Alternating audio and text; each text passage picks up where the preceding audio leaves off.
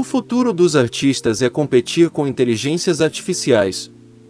Quando redes neurais entregam artes belíssimas a partir de comandos de texto, como designers, arquitetos e artistas podem reagir?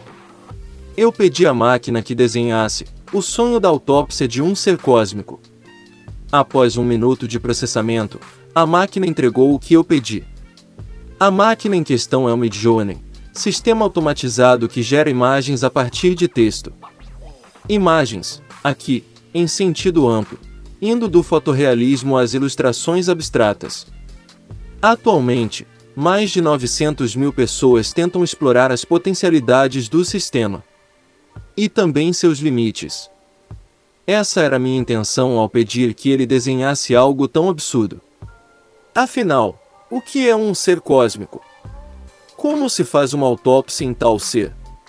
Eu mesmo que não entendo nada de artes plásticas ou visuais, não conseguia imaginar um desenho com essa descrição. Então os resultados vieram. E minha impressão foi de que a máquina tinha acertado em cheio. O sonho da autópsia de um ser cósmico. O sonho da autópsia de um ser cósmico, Midjourney. Como a máquina aprendeu a desenhar tão bem? A parceria entre arte e sistemas computacionais não é nova. As primeiras experiências nesse sentido datam dos anos 1960, quando computadores já conseguiam entender certos padrões geométricos e criar variações a partir deles. Mas ferramentas como Midjourney vão muito além dessas capacidades mais simples, como o exemplo acima deixa claro. Foram os avanços mais recentes em machine learning que levaram a arte computacional a este estágio. A partir de conjuntos gigantescos de dados, é possível treinar redes neurais para analisar imagens e entender seus componentes. Esse processo também possibilita que inúmeras variações de uma mesma coisa sejam aprendidas, assim como estilos artísticos. O pulo do gato está na etapa seguinte. É possível treinar o sistema para explorar o espaço entre os objetos catalogados e classificados, e gerar suas próprias variações deles. O termo técnico para descrever esse processo é exploração de espaço latente, como explicou o artista, professor e programador Sérgio Venâncio ao Tecnocast. É assim que imagens das mais surpreendentes são geradas.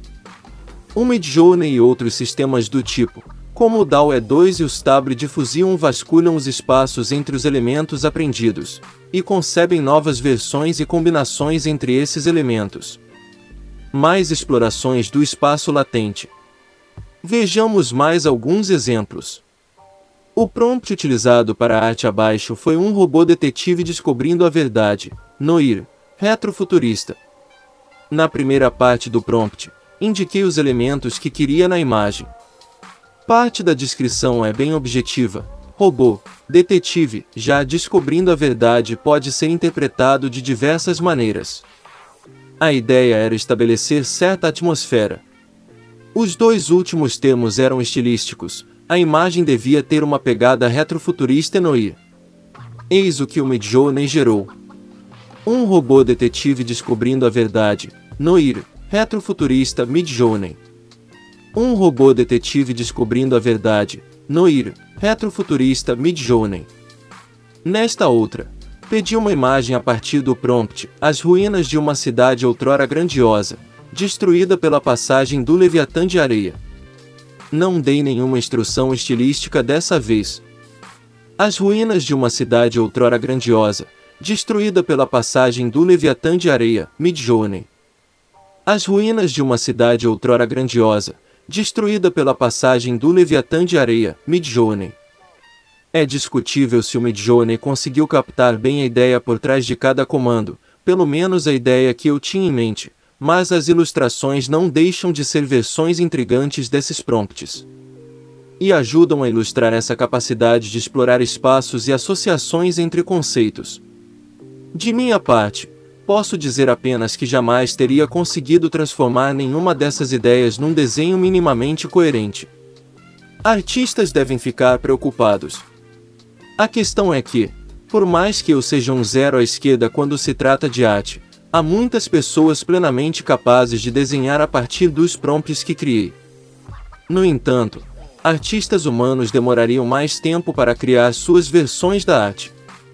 E provavelmente não sairiam tão em conta quanto uma assinatura do Midjourney ou da UE2. Quais são as perspectivas para profissionais cujo trabalho pode ser replicado por essas ferramentas? Na opinião de Sérgio Venâncio, há, de fato, perigo real para eles. Mas há um antídoto: se apropriar ativamente desses sistemas.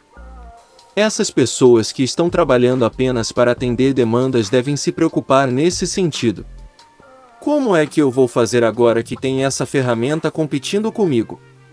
De repente, se você é um artista que se antecipa, um designer que usa essa ferramenta a seu favor, no seu processo criativo, eu acho que tem muito jogo para você dizer: eu crio em cima, me aproveito dessas ideias, e ofereço para você uma imagem que é mais do que uma imagem criada por inteligência artificial. Sérgio Venâncio esse cenário envolveria uma preocupação maior com interpretar os resultados oferecidos pela inteligência artificial e agir em cima deles. Isso é verdadeiro para artistas e designers, mas também para diversas outras áreas onde as redes neurais podem ser inseridas. Outro exemplo dado por Venâncio é a medicina. Quando uma inteligência artificial treinada em diagnósticos aponta que certo paciente tem uma alta probabilidade de desenvolver câncer, o caminho do médico não é apenas tomar a informação como 100% certa.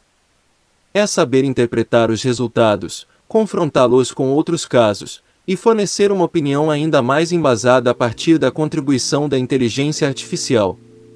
Em outras palavras, o futuro dos designers, arquitetos e artistas pode depender em grande parte de como vão se apropriar de sistemas como Midjourney e DAWE 2.